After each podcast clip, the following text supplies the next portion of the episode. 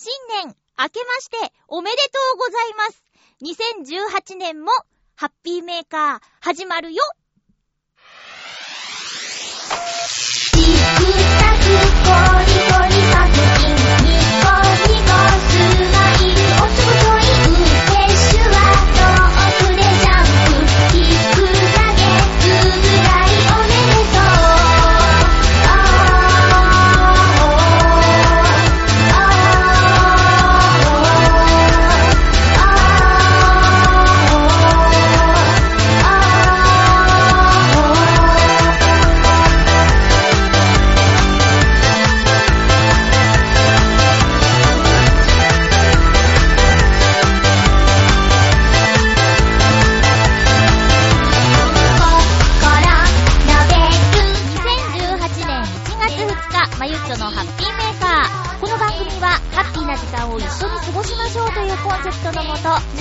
.com のサポートでお届けしております。今日はゲストさんをお呼びして年の最初の放送をやっていきたいと思います。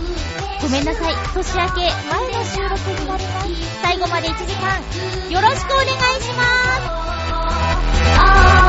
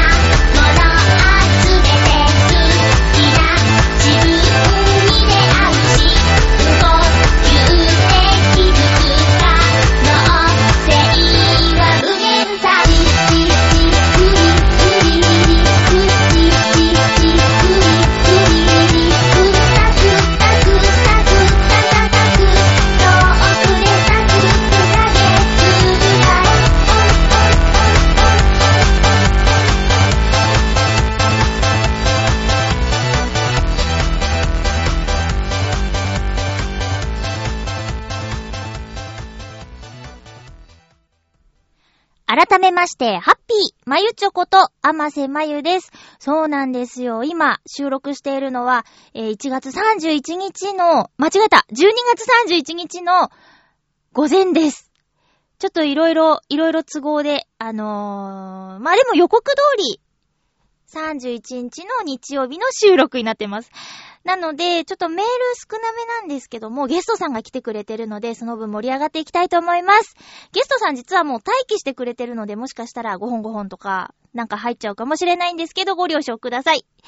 えー、っと、皆さんは年越しをして1月2日に聞いていると思うんですけど、どんな年越しをしましたか？大晦日に向けて何か準備とか、大掃除とかしっかりみんなしてるんでしょうか？私、匠の館を聞いて、大掃除は実は冬に向いていないという話を聞いたもので、それを言い訳に何にも、何にもしないで年を越すことになりそうです。年賀状も買ったけど、一通も書いていないで年を越してしまいそうです。いつか何かで見たんですけど、年賀状って、年が明けてから書くものなんだって。だからそれも私はそれを守って、年が明けてから書こうと思います。はい、ダメ。いろいろダメですね。えっと、この収録をするにあたって、1年前の放送を聞き直したんですよ。新年一発目の放送って、あの、目標とか言うじゃないですか、大体。で、それを聞いてね、皆さんの2017年の目標とかも聞いて、そうだったそうだったってそんなこと言ってたな、今実際どうかな？なんて思いながら、自分の目標なんて言ってたかというと、えっ、ー、と、ウクレレを頑張るって言ってたの。ウクレレを頑張るって言ってたんですけど、YouTube チャンネルを開設して、ウクレレを頑張って一人でライブができるようになりたいなんて言ってたんですけど、ほぼほぼ2017年それ頑張れたような気がします。ただね、YouTube チャンネルについては4月までにとかって言ってたけど、実際12月にオープンしました。皆さんチャンネル登録はしてくださいましたでしょうか？えー、っとね、1週間前かな ?10 日ぐらい前になるんですけど、今んとこ、現段階で10人の方がチャンネル登録をしてくださっています。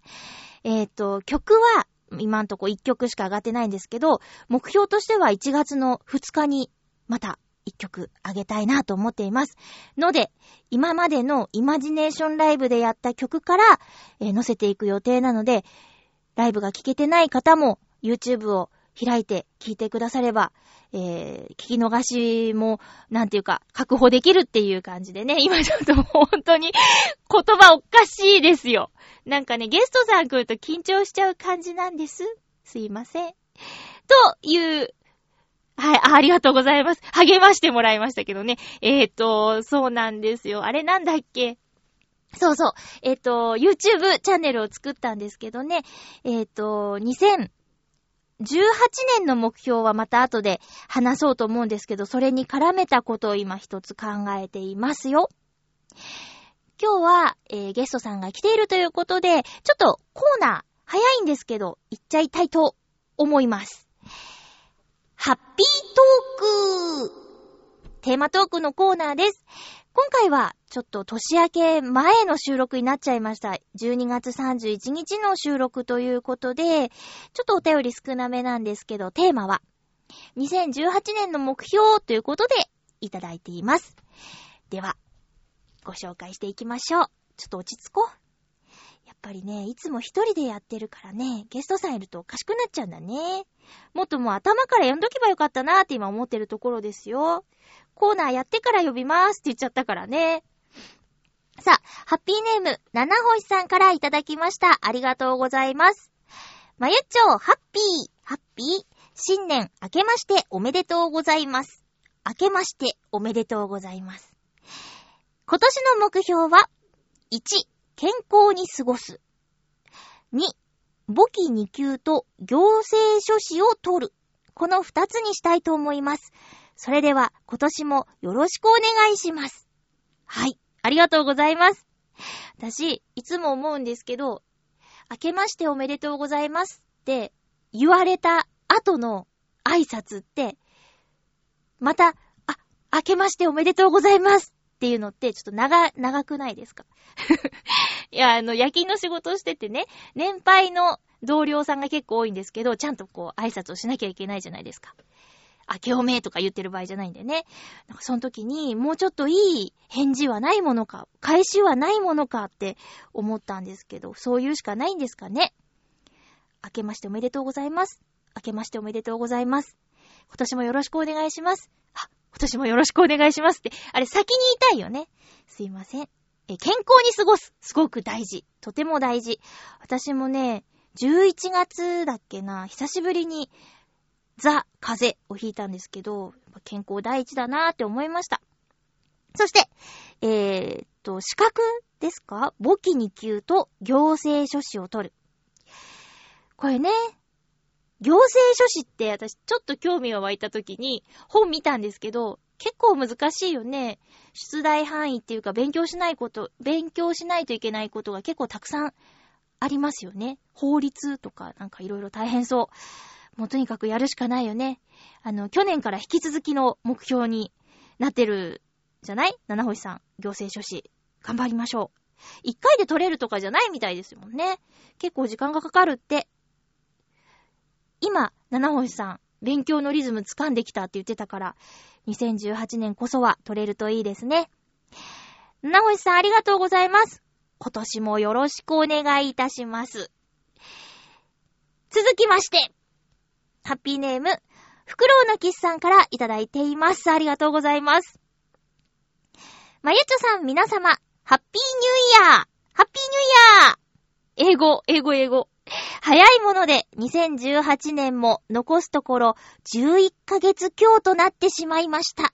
残り短い2018年の時を惜しんで、しっかりと有効活用していきたいと思います。これもう何年、何年ぐらいこの挨拶いただいてるかな？もう長い付き合いですね。この言葉を聞くと年が明けた感じがしますね。さて、今回のテーマ、2018年こんな年にしたいについて。私の場合、2018年はまず、トラブル続きでほとんど予定通りに進まなかった2017年の予定を片付けるところから始めたいと思います。実は私にとって2017年は過去10年の総決算になる予定の年でした。なので、2017年に残してしまった課題を片付けないわけにいきません。ということで、まずは2017年の片付けを終わらせることから始めます。それが終わったら、これから新しく学ぼうと思っていることについて、具体的プランの検討をしてみようと思っています。今のところ、二つの候補がありまして、どちらを選択するのか迷うところです。はぁ、候補としては、夜間のロースクールを目指すか。お留学です。留学？え、留学はもともと大学院時代の先生に勧められていて、通信の法学部を終えたら検討すると答えていました。その先生に先日会いまして、留学の件はどうなったと聞かれてしまったので、費用をどのように工面するのかから検討です。苦笑。ロースクールについては、現在学んでいることをより深めたいという意図ですが、こちらもまずは、どう金策するか悩みどころです。笑い。読み方合ってる？金策で合ってる？えー、まあ、金のことは金のことでしかないので、きっとなんとかなるでしょう。大事なのは、どちらが今私が学ばなければならないものなのかですね。まだまだやらなければならないことが山積みです。それでは、まゆちょさん皆様、お互い2018年を良い年にしていきましょう。長文にて失礼しました。ありがとうございます。いや、なんか読んでる途中で、ちょっと笑っちゃったのはね、あのー、何をするのかが全然わからなくて、あれかこれかあれかこれかみたいなところが続いてたんだけど、最後に最後に、留学かロースクールかっていうことで悩んでたんだってことが分かって、あ、そうなんだ。留学ってどこに行く予定なんですか？え？なになに法学部の勉強を終えたら留学って、法律を学びに海外に行くってことなの？海外じゃなきゃ学べ、学べない法律の勉強ってどうなんなんだろう？全然、わからないんですか？わかる、わかる？わかんないかな？わかんないよね。すごいな、なんか、世界が、世界が違う感じする。お金、まあ、いざとなればね、どうにでもなるよ。でも、大きく違うよね、日本か海外かって。だって授業は、日本語じゃないのかとか、そういうところからいろいろ気になるけど、もしかしてフクロウのキスさんってペラペラなの？まもし、たとえ留学してしまったとしても、イマジネーションライブであれば、どこでも聞けるからね。私は続けていきますよ。えー、っと、結構大きな決断を迫られているような感じなんですけども、選択ができるといいですね。また、近況を教えてください。法律勉強してるのか。いや、な、なんとなくね、ぼやーんと、いつも勉強してらっしゃるなっていうことは分かってるんだけど、何の勉強してるのかっていうのは正直分かってなくて、法律？そっか。すごいですね。なんかあったら助けてくださいね ということで、今回はお便りを2通いただいていたんですけど、来週も、もしよかったら、2018年こんな年にしたいというテーマで継続でお便りをいただければと思います。よろしくお願いします。私は2018年こんな年にしたい。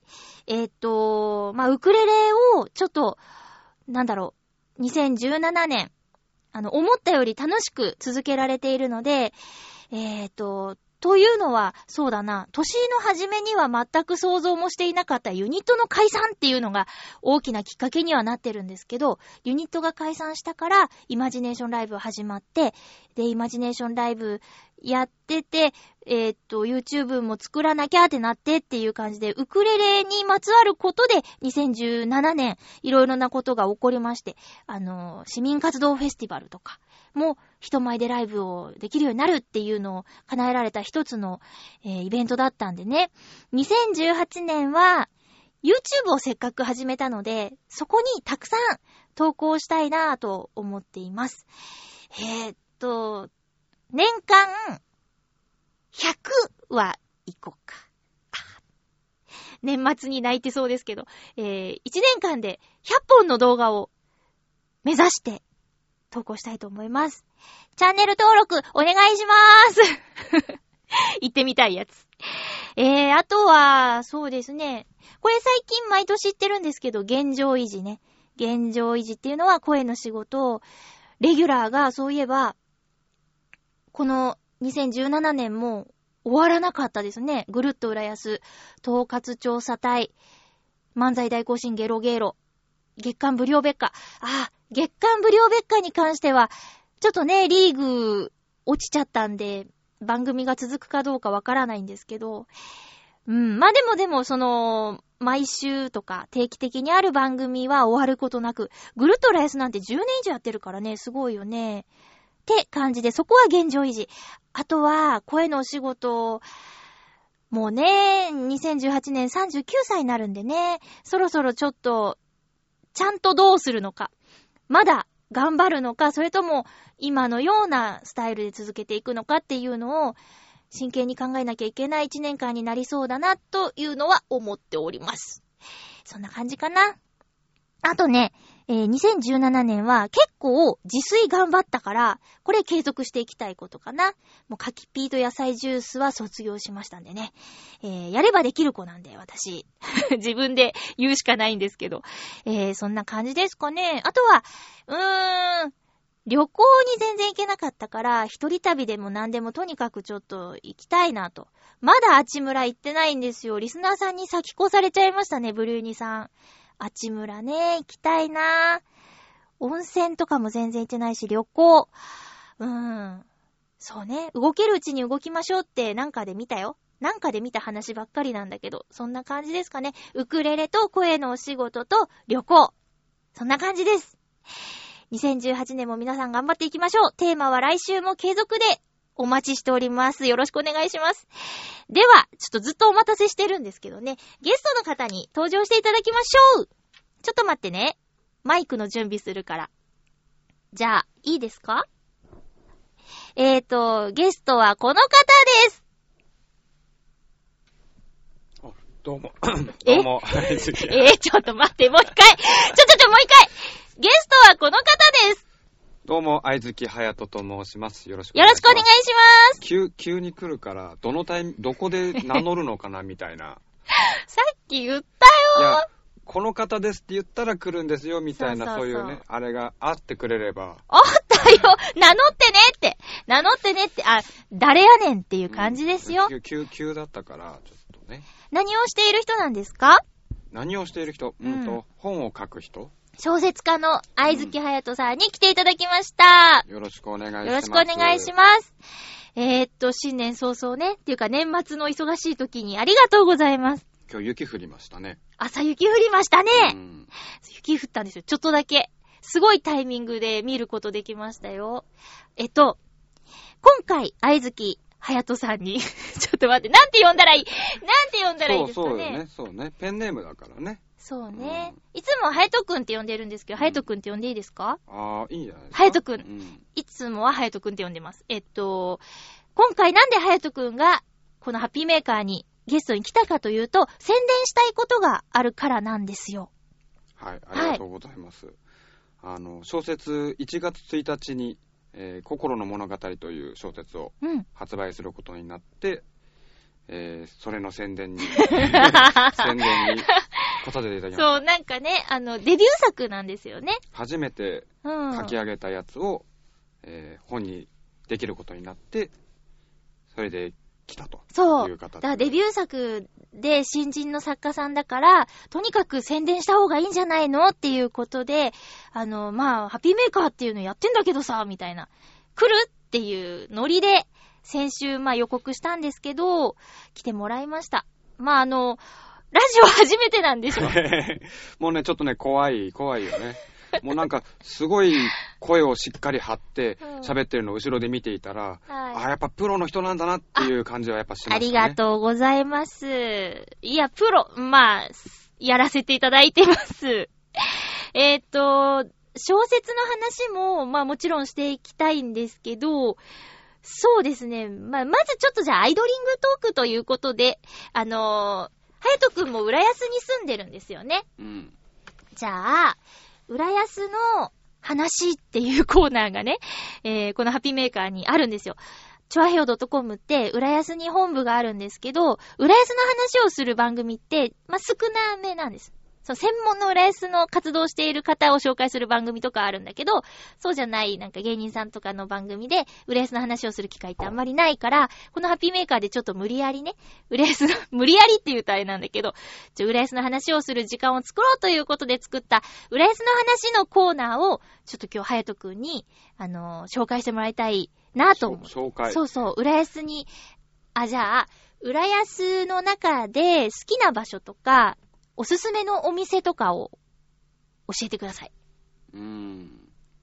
おすすめできるほど自分がね、あの、いろんなものを食べたりとかして、グルメだったりとかするわけじゃないので、うん、まあでも好きなお店は何軒かあって、うん、あの、ラーメンね。ラーメン？あの、車屋ラーメンよく行くんですよ。チェーン店かなあれ。車屋ラーメンは多分チェーン店だね。うん、なんか、でも場所によって、なんかオーナーさんが味を変えてたりとかして、うん、なんかチェーン店ってみんなどこも同じような味のラーメンを出すと思うんですけど、なんかね、あの、オーナーさんの好みによって、扱ってる種類が違ったりとかするらしいので、うん、この浦安のね、味噌ラーメンがね、自分はすごく合ってて、車屋ラーメンの味噌ラーメンが、うん、中でも。そう、好きなんですよね。うん、なんで、ちょいちょい行ったりとか、まあ、前に住んでたところが、車屋ラーメンが一番近かったりとか。ああ、えっ、ー、と、あれか。えっ、ー、と、大三角線っていう道があるんですけど、その道沿いで、うん、駅からはどこからも遠いよね。ちょうど真ん中ぐらいになっちゃうのかな。うんうん舞浜駅からも、新浦安駅からも、うん、東西新浦安駅からも、どっからも遠い、車やラーメン。まあ、地元の人は行けるからね。うん。うん。だいたいおすすめのお店って言ったら、その近辺になっちゃうよね。ああ、前住んでたところの近く。うん、あの、とんかつ屋さんの伝とか。ああ、美味しいね。行ったことあるよ。うん、あの、キャベツが食べ放題、ね、食べ放題、変わってないかなお値段安いし。キャベツ高くなっても食べ放題やってるのかなそうそうそうそう。うん。うん、とか、最近なんか新しくできた、ミラコロさんとか、ミラコロは、このハッピーメーカーでも話したんですけど、いや、うん、本当におすすめなんです。白いラーメンが好きなの。白いラーメン。うん。ミラコロは、イタリアンなんだけど、ラーメンあったり、串カツあったり、いろいろもうほんといろんなジャンルの。おでんも、そう、おでんもあるの。うん、でね、ここも、そのさっきの場所と近いから、駅からは遠いんだけど、駐車場とかあるんでね。ミラコロ、浦安ミラコロとかで検索すると、ホームページ出てきたりします。で、オーナーさんが、あの、豆な方なんでね、Facebook ページとかもあるから、興味のある方見てみてください。で、あの、白いラーメンって、はやとくんが、あの、浦安以外でも食べたことがあるラーメンなんでしょ？なんだっけ、あの、デュイタリアンっていうお店で、デュエイタリアン。デュエイタリアン。うん、その、そこで白いラーメンっていうのをだ、なんか本で見て、うん、ちょっと場所は覚えてないんだけど、九段下かな？あ、違うかな？んか何店舗か、ああ、新橋とか。水道管が破裂したから移転しますとかなんかあって。ないそれ？うん。行ってみたけどやってなかったみたいなとこ結構2回ぐらいあって、だからどこにあるかはちょっとね、あの、調べないとわからないんだけど、そのデュエイタリアンっていうところの白いラーメンがすごく好きで、うん、そしたらそこで働いてた人が、こっちに出店したみたいな話を聞いて、ミラコロ。ミラコロ、うん。ミラコロの人がデュエイタリアンで、修行してたんだ修行してた。そうそう。へぇー。うん、じゃあ、なんか、浦安にいながらにして、どこにあるかよく覚えてないラーメン屋さんを 食べられるんだ。そう。白いラーメンね。ありがたい。私も食べたんですけど、あれやっぱ冬に食べてこそ美味しさ増す感じしない？夏っていうよりは、冬に食べたい。なんか夏はさっぱりしたやつがいいかね。がいいですね。うん、ああ、じゃあ、おすすめのお店。なんか食べ物ばっかりになっちゃったけども。ラーメン、ラーメン、とんかつ。うん、お腹空いてきちゃった。うん、っていうことで、浦安のおすすめのお店のお話を、今日のゲストの愛月隼人さんに教えてもらいました。興味のある方は、ググるなりなんなりしてみてください。地元の方はね、すぐにでも行くといいと思いますよ。じゃあ、今日の本題に行きますか。本題、はい、本の話。えっ、と、初の小説っていうことなんだけど、えっ、ー、と、今まで何してたんっていうことよね。な、なんで今回本を書こう、出そうと思ったんですか？あの、本は、本というか、物語を考えるのがすごく好きで、うん。物語はずっと考えてはいたんですけど、やうん。っぱ書く時間がなかなか取れなくて、うん。で、最近、あの、勤め始まったうん会社の出勤のかかる通勤時間が1時間ぐらいあるので、えー、結構遠い。そこで行きと帰りにうん。少しずつ2000文字ぐらいずつ、うん。えー書き溜めていったものがやっと仕上がってっていう形で、やっと形になってそれを応募したら本にしないかっていう話をいただいてそれで今回やっとです、ね。初めての長編を完成させたものが、うん。本にしませんかって、話をもらえたってこと？そういうことに、すごいね。今までは短いやつとかは書き上げたことはあったんだけど、うん。長いのはね、やっぱり、なんか書いてい、ずーっと書き続けていると、うん。こう途中で、あれ？何書いたっけ？って言って、うんわかんなくなっちゃったりとかしてて。で、途中からなんかあの、現代ものなのにファンタジーになってっちゃったりとか、なんか統一感がなかったんだけど、うん今回ずっと1年間かけて、うん。コツコツ2000文字やってて、うん。あの、環境が変わらなかったから、うん。同じ気持ちでずっと続いて書けたっていうのがやっぱり完成への秘訣だったのかなってちょっと思いますね。やっぱなんか、創作アートとかさ、芸術する人って、やっぱ完成させないと人にまず見てもらえないっていうのがあるから、うん一つハードルだよね。高い、その長いものを書く、書き上げるっていうのはね。うんだからやっと、じゃあ念願の形にできたっていうこと？今回。そういうことね、それが本にすることができるっていうのはとてもありがたいことで、うん多分他にもね、やっぱり書き上げてる人はいると思うんだけど、うんうん。やっぱタイミングとか、うん。こう縁でね、うん。あの、たまたま見目て目に留まって声をかけてもらえるとかっていうのがなかったらきっと埋もれてしまったりとかもすると思うから、そうだうね。ん。あとは、なんか、もう、絶対100%完璧みたいなものってないから、うん。じゃあこれを見てもらおうって出す勇気とかも必要なんじゃないですか、きっとあの完成してもやっぱりちょっと納得いかないなとかって、うん。やっぱ思うと思うんですけど、うんうん。自分ちょっと前まではそういうふうに考えてたんだけど今うん。回これが完成した時に思ったのは、うん。あのその時書ける最高の作品をうん。出して多分完成したらきっともっとこここうすればよかったなって思うんだと思うんだけど、うんそういうのを積み重ねてって次はじゃあもっといいやつ次はもっといいやつってどんどんどんどん成長していけたらなって思ってああ、いいと思う。この今回のやつは今思えばうん。最高傑作ではない。でもうん当時書けたものとしては最高傑作なんだなっていう風に捉えるようにして、また次頑張れたらいいなっていう風に考えてますね。あ、すごく前向きでいいですね。あと、私も今ちょっと、ウクレレをやって、YouTube に載せ始めたんよ。ちょチャンネル登録しあ、ますほんとありがとうもちろんですよ。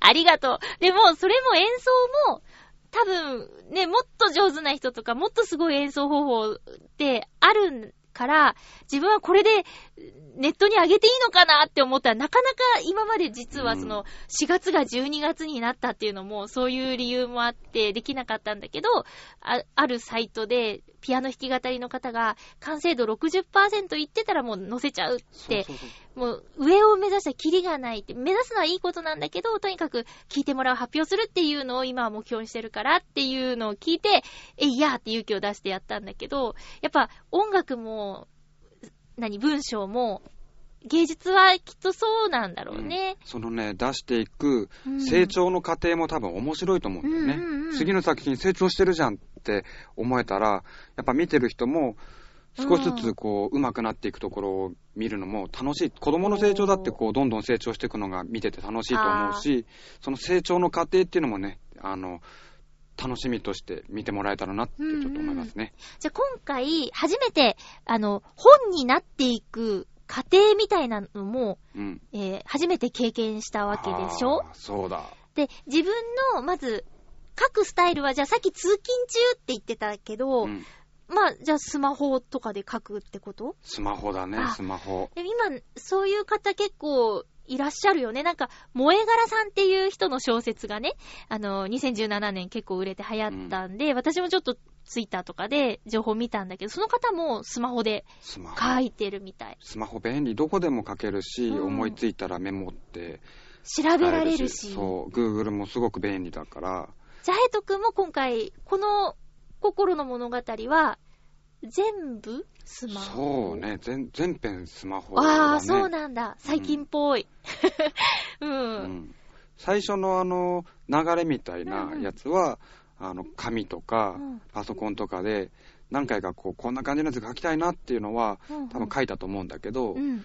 もう書き始めて最後までは全部スマホで多分書いたと思うへえ。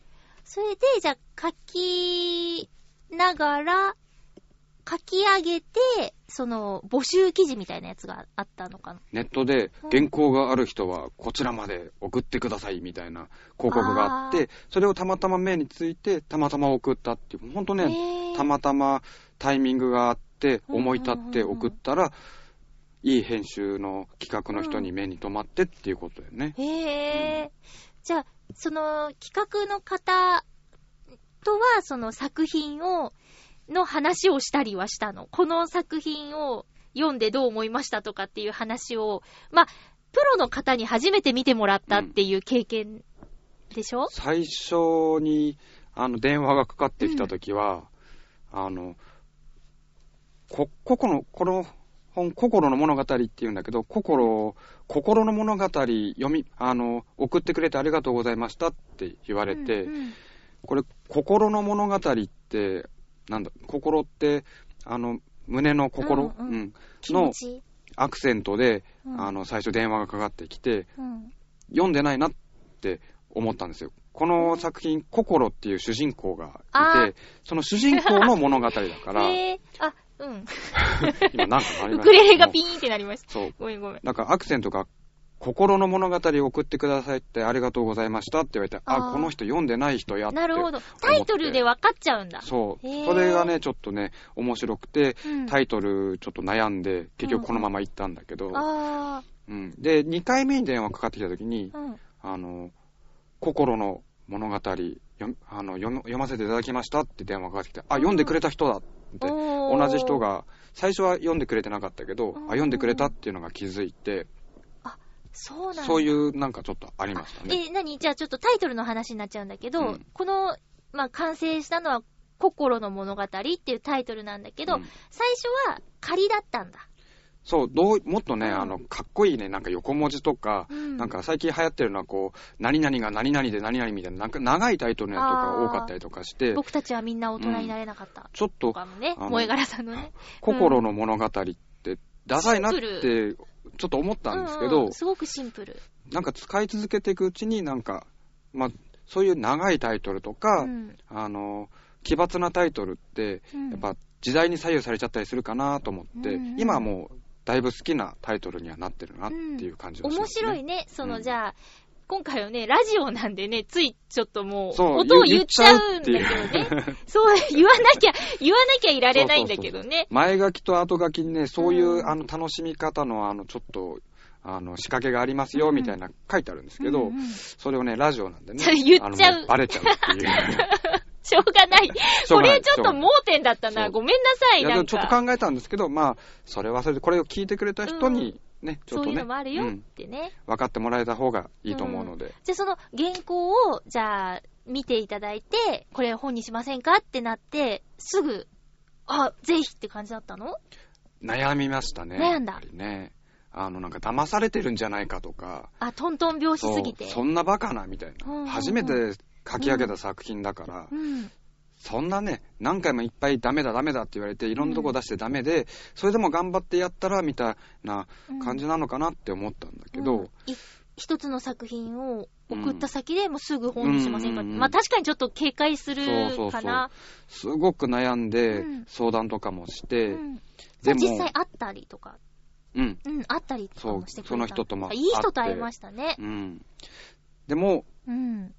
やらないと、出さないと何も始まらないうんって思って、せっかくチャンスをもらったわけだから、うん。こうやってみようって飛び込んだ感じですね。あー、すごい、頑張ったね。それで何かが変わって、うん。その後はその、えっ、と、例えば、ボリュームとか、なんていうの、構成とか、なんかいろいろ、私最近ドラマ見たんです。すごないんか。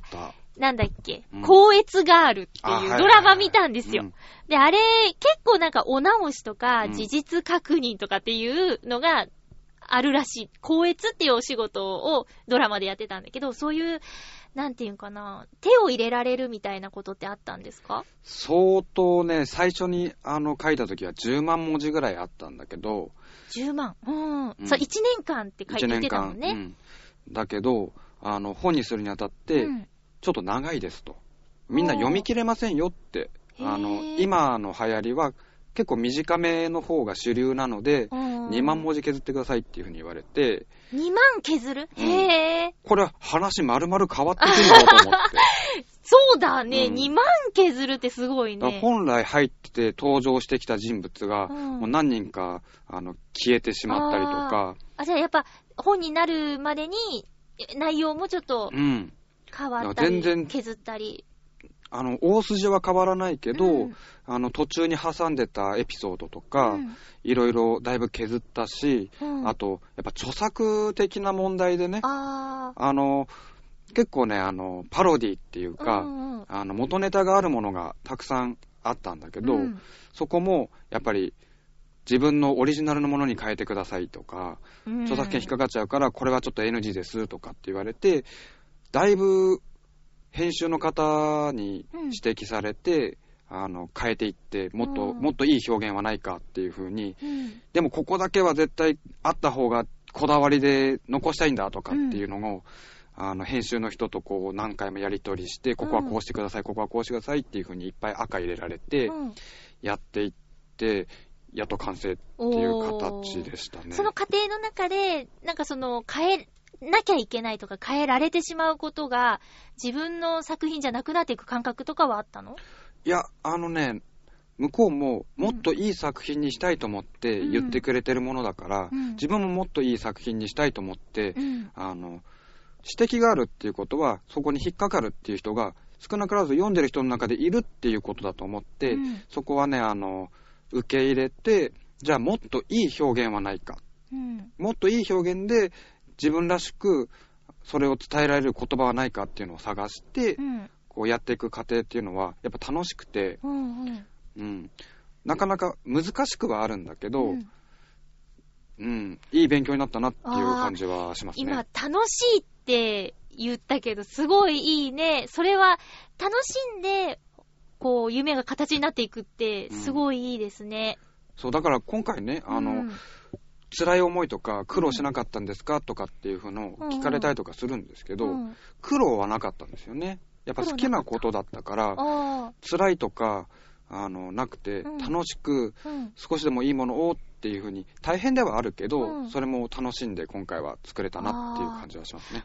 ずっと、その、小説を書きたい、物語を書きたいって思ってきたんでしょ、で、そう、で、いつか本にみたいなことは思ってて、うん。イメージと実際の作業の違いとかってあった？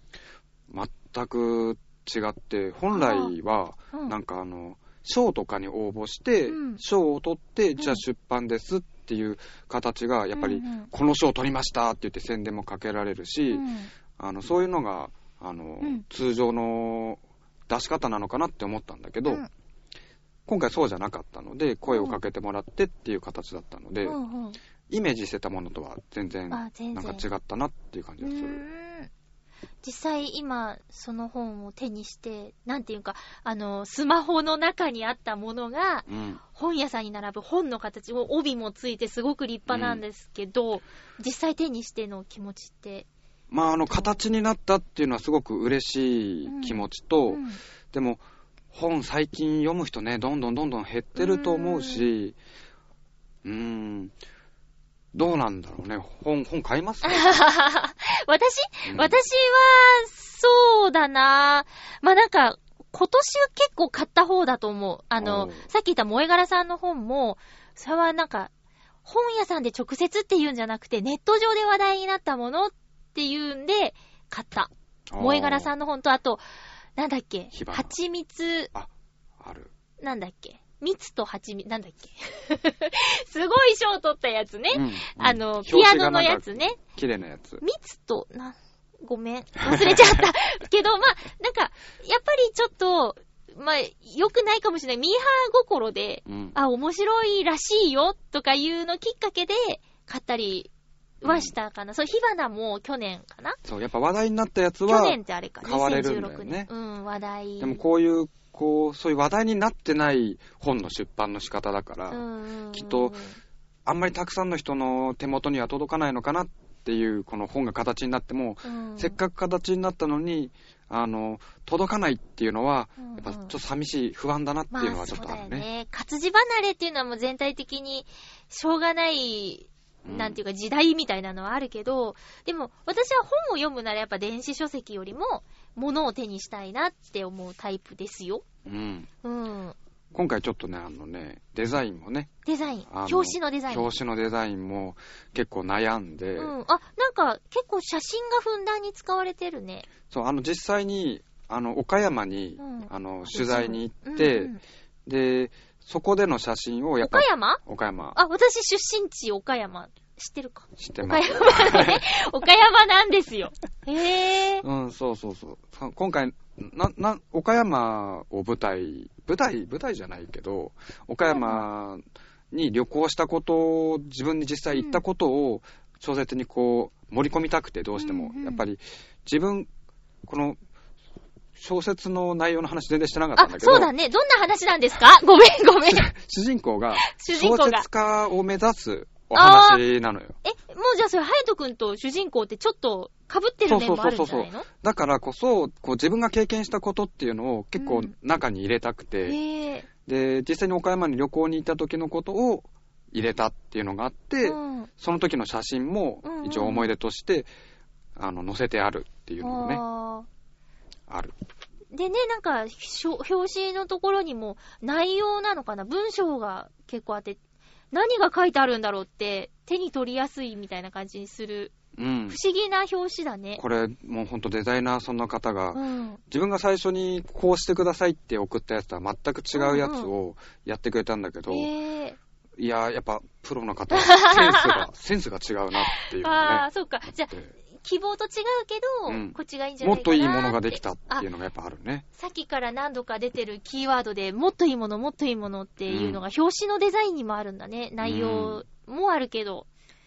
すごいね。なんかいいと思う。ありがたいことですよ。うんストーリー的には、その小説家を目指す心くんのお話。そう、心くんがいろんな人と出会って、うんこう、夢を目指していくっていうお話が大筋なのかな。うん。これちょっと今回リスナーさんにプレゼントとか、どうですかね？欲しいかな。それはだって、あー、じゃあ、2冊ぐらいプレゼント。いいあ、いいですか？うんじゃあ、ま、うーん、本、プレゼント、き心の物語読みたいですっていうメールを、ハッピーメーカー宛てに送ってください。2冊プレゼントでね、はいしてくれるっていうことなんで、えー、よろしくお願いします。なんか、あれよね、手に届いてほしいよね。読んでほしいよね。うん。こう、無名の新人作家さんですが、これ、ハッピーメーカーリスナーさんはね、今ちょっと生の声を聞いて、実際こういう宣伝の仕方もなかなか、うん。ね、今んとこ難しいからね。ちょっと八方美人出れるといいね。出たい。出とても出たいです。ね。とても出たいです。うんめぐみさんよろしくお願い少ししまでもね、たくす。さんの方に知ってもらいたいね。ううんん。あ、じゃあ、えっと、えっと、本って、どういう購入方法がある ?2 冊プレゼントでいただくんだけど、えっとね、浦安だと、うん。えっと、買えるところが、はいはい。うーんと、多分5冊ぐらいしか置かないと思うんだけど、うんえー、アトレ新浦安店のうん。有林堂さん？うん。で、確か置いてくれるはず。JR の新浦安駅の改札出たむ、もう目の前のアトレのうん有林堂に置かれるの。すごいね。多分そこには置いてくれるはずうん。他のとこも、なんか、いろんな提携書店に置いてくれるらしいんだけど、今リスト持ってるね。持ってる持ってる。なんか、え、全国じゃん。うん、えこれ、え、北海道から？北海道北から鹿海道から鹿児児島まで。で。うん。え、110店舗あるじゃん。ほとんどね、あの、一冊とかしか置かれない まあまあまあまあ。お店の人が並べてくれなかったらもうそれでおしまいなんで、見つけられない人どうすんの？そしたら、あの、一番手に入れやすいのは、ネットで、こう、アマゾンとかで、あ。の、やってくれるのがアマゾン、一番いいかもしれない。アマゾンに、じゃあ検索？うん。検索をかければ、愛月隼人心の物語って検索をかければ、多分、あアマゾンとか、他のネットの、ネットの本屋さんのやつとか、多分そこで買うのがいいか、あるいはあの、文芸者さんに、あの、ホームページがあって、そこからも多分買えるはず。文芸者から出てるんだ。文芸者さんから出てる。文芸者さんからね。愛月の愛は、藍色の愛。藍色の愛藍色の愛に、お月様のの月。月。はやと。はや、はやぶさの人。おう、はやぶさの人なの？うんはや、はやとは本名だからね。ああ、そっかそっか。そっかそっか。ちょっと説明しづらいかったからそう、ね。こう、愛、愛月っていうね、うん名前がね、ちょっとね、難しい感じなんだよね。なんか由来とかあるんですか？なんで愛月なの？うん。それはあのね、あの、ちょっとね、あの、ん腹黒い感じの話になっちゃうからね。腹黒いの？うん腹黒い？あの、あいうえお順で、うん。愛月ってなったら、あいうえおだったら、あ行で一番最初に並ぶんですよ。あはうんえ、そんなことまで考えてペンネームを。自分あの、最初に、あの、本を好きになった時に、うん本を買う時に、うん。じゃあもう片っ端から読んでやりてえなとか思って、あからこう読んでった。まあだから赤川次郎とか、赤赤川次郎さんとか、ああの読み始めたりとかしてて、へーやっぱあから見ていくんだけど、結局和までいかなかったのね。そうだね。うん和まで行くの結構大変だね。。だいたいそういう人は、あ、あ行しか読まないっていう可能性があって、これはあの、あだなって。賢い。全然腹黒くないよ。それ、そういうのって、うんなんていうの、作戦とかさ、うん。そういう風に言った方がいいよ。腹黒くないです。いや、なんかさ、なんかやらしいじゃない。いやらしくない。いや、賢い、賢いと思う。だから、あ、あ、あいずきは、あ行から始まる名前で、なんか考えようと思ってて、いや、えだって、その、隼人少年のようにね、うん。じゃあ、本を読みたい、たくさん読みたい、あーから行こうっつって、うん。愛月さんは赤川次郎より先にあるからね。最初に読んでいただけるかなっていうのがね。すごいな並んでてくれれば。うん。私もカラオケ一人で行って、歌うときあーからあ歌おうってやったことあるもん。そうそういうの、そういうの、そういうの、そういう経験を生かして、うんあから行こうって思う。すごい、すごい。いや、全然腹黒くないよ。もしかしたらこれから、あ行の作家さんがめっちゃ増えるかもしれない。あ、あ、あ、あ、あとか いるかもしれあないよ多。いな、みたいな。そうですよへえ、面白いです。すごいですね。え、じゃあ、えっと、本屋さんだったら、シンオレースのアトレか、えっとね、なアトレの中のユーリンドさん。でもね、まああの、で、できればね、あの、置いてないところの書店に行って、うんあの、取り寄せてくださいってなるほど言っていただくなるほと、お店の人も、あれこれ売れるのかなと思って、あの置いてくれるかもしれないのあで、、それはあるうね。ん。取り寄せてもらう。お取り寄せが一番ね、あの、ありがたいかもしれない。ね、いいただ手間はね、かかってしまうんでね。まあね。はい。ただ、やったことない人もいるかもよ。本の取り寄せ。ちょっといい経験だからさ、やってみたらいいんじゃない？この間、なんだっけな、カルテット、うんドラマのカルテットのはいはい。あの、脚本が出たっていうことで、それをね、お店の人にね、うん。ありますか？って言って、うん。あの、出してもらったことがあるので、うん。まあ、お店の人におね、言えばね、あ、探してくれるかな？うん出してくれるとは思うんだよね。うん。そっか。じゃあ、あ、えっと、今回の作品、心の物語は、発売日はえっ、と、つですか1月1日発売、明日？えっ収録の明日。と、そうですね、新年。放送はこれ放送はもうちょっと後か？2日だから、うんうんうんじゃあもう発売してるってことだね。えー1月1日。うん。1月1日。すごいね、し新しい年の始まりの日に発売日なんだ。まさか、まさかのめでたい1月1日。1月1日発売、心の物語。じゃあ、アマゾンとか、ユーネットとか、あと本屋さんうん。取り寄せたりとかしてもらって、愛月隼と心の物語。よろしくお願いします。よろしくお願いします。ちなみに、はい今書いてるものとか、次回作、次回こんなもの書いてみたいなとかっていう構想はあるの？ああのね、この、心の、心くんの物語っていうのは、2016年の1年間かけてうん。書いたものなんですね。うんうん。で、2017年も、うん。あの、書いてたやつが、うん。えっと、格読むっていうサイトで、あの、これ文芸者さんから出す本なんだけど、か角川さんのサイトになっちゃうんだけど、格読む。格読むってあ、知いうっ、てるよ？あの、カタカナのやつ。あそうそうそうそうそう。それです、それうん。ネットで出す小説のやつなんだけど、うんうん。そこで一応あの1年間連載を一作お書き上げました。2017年。うん。うん。あの、心の物語も2016年にその格読むで掲載してたんだけど、うん本になるっていうことでえ削除、あー、そっかそっか。非公開になってて、うんで、今公開してるのが1本。うん。まだあのね、毎週火曜日に、えっ、と、更新なので、はい。全部完結はまだしてないんだけど、うん一応その、そこでディストピアっていうディストピア。お話を、えーうん書いてますね。で、次の作品は、うん多分あの、自分の中ではこれは面白くなるんじゃないかなと思ってるやつを2018年なんとか書き上げようと思っても。う年1ペース。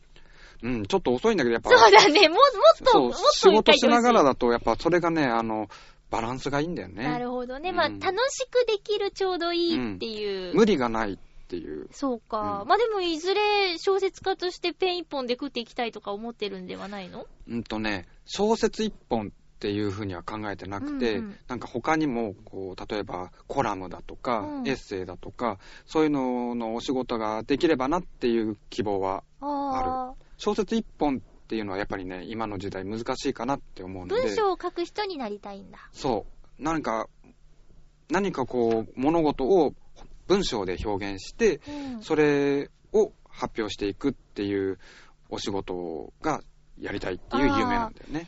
えーじゃあ、ちょっといろいろとやりたいこととか、これからの活動とかってどうしたら知ることができるんですか？かあうん。ツイッターかな、ツイッター？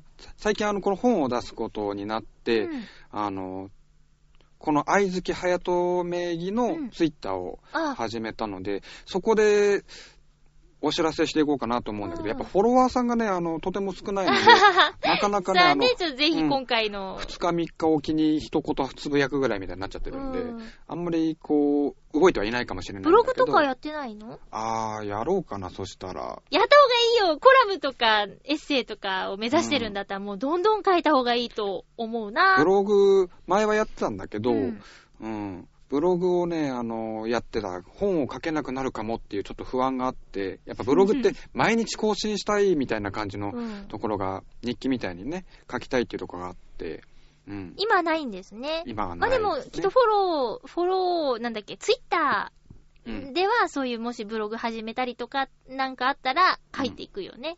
じゃあまずはえー、ツイッターかな？そうね、うんツイッター。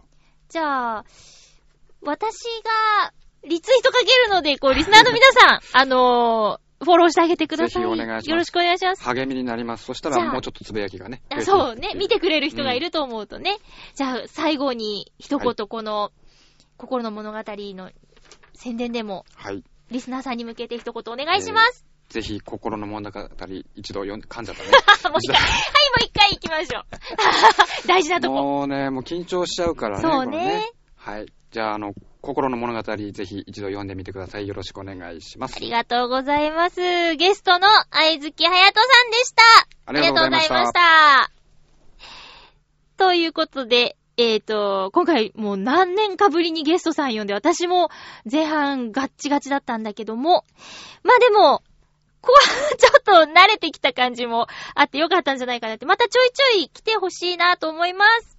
たまには、こう、会話形式のラジオもしてみたいわけですよ。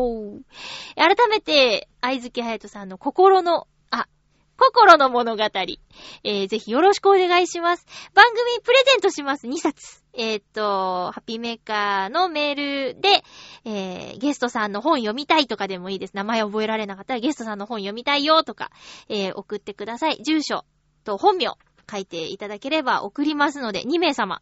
えーと、多く来たら抽選。来週の放送で抽選しようと思います。えー、でした。はい。えー、新年一発目のハッピーメーカーでしたけれども、えっ、と、ゲストさんと一緒にお送りしました。新年一発目といっても収録がね、12月の31日だったので、私の気持ち的にはまだ開けてないので、また来週も新年の18年の目標っていうテーマでやっていきたいと思います。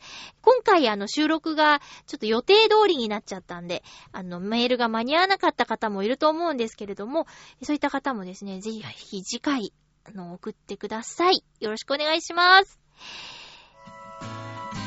お送りしてきました。ハッピーメーカー、そろそろお別れのお時間です。ちょっと曲入れるの早かったかもしれない。余っちゃうかもしれない。えーと、お正月休みの皆さんもいるかと思いますが、私はまた元旦から普通に働きますよ。働く皆さん一緒に頑張りましょう。お相手は、まゆちょこと、あませまゆでした。今年もよろしくお願いします。ハッピー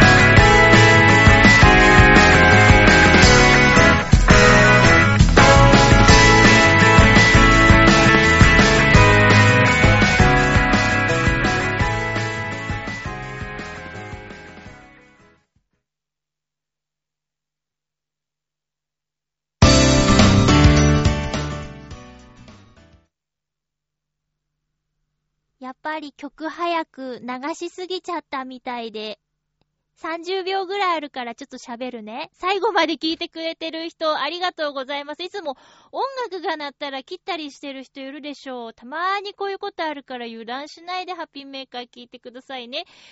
今年もよろしくお願いします。改めて2018年のまゆっちょの声を来週また聞いてください。12月31日の午前中のまゆちょでした。ハッピーバイバーイ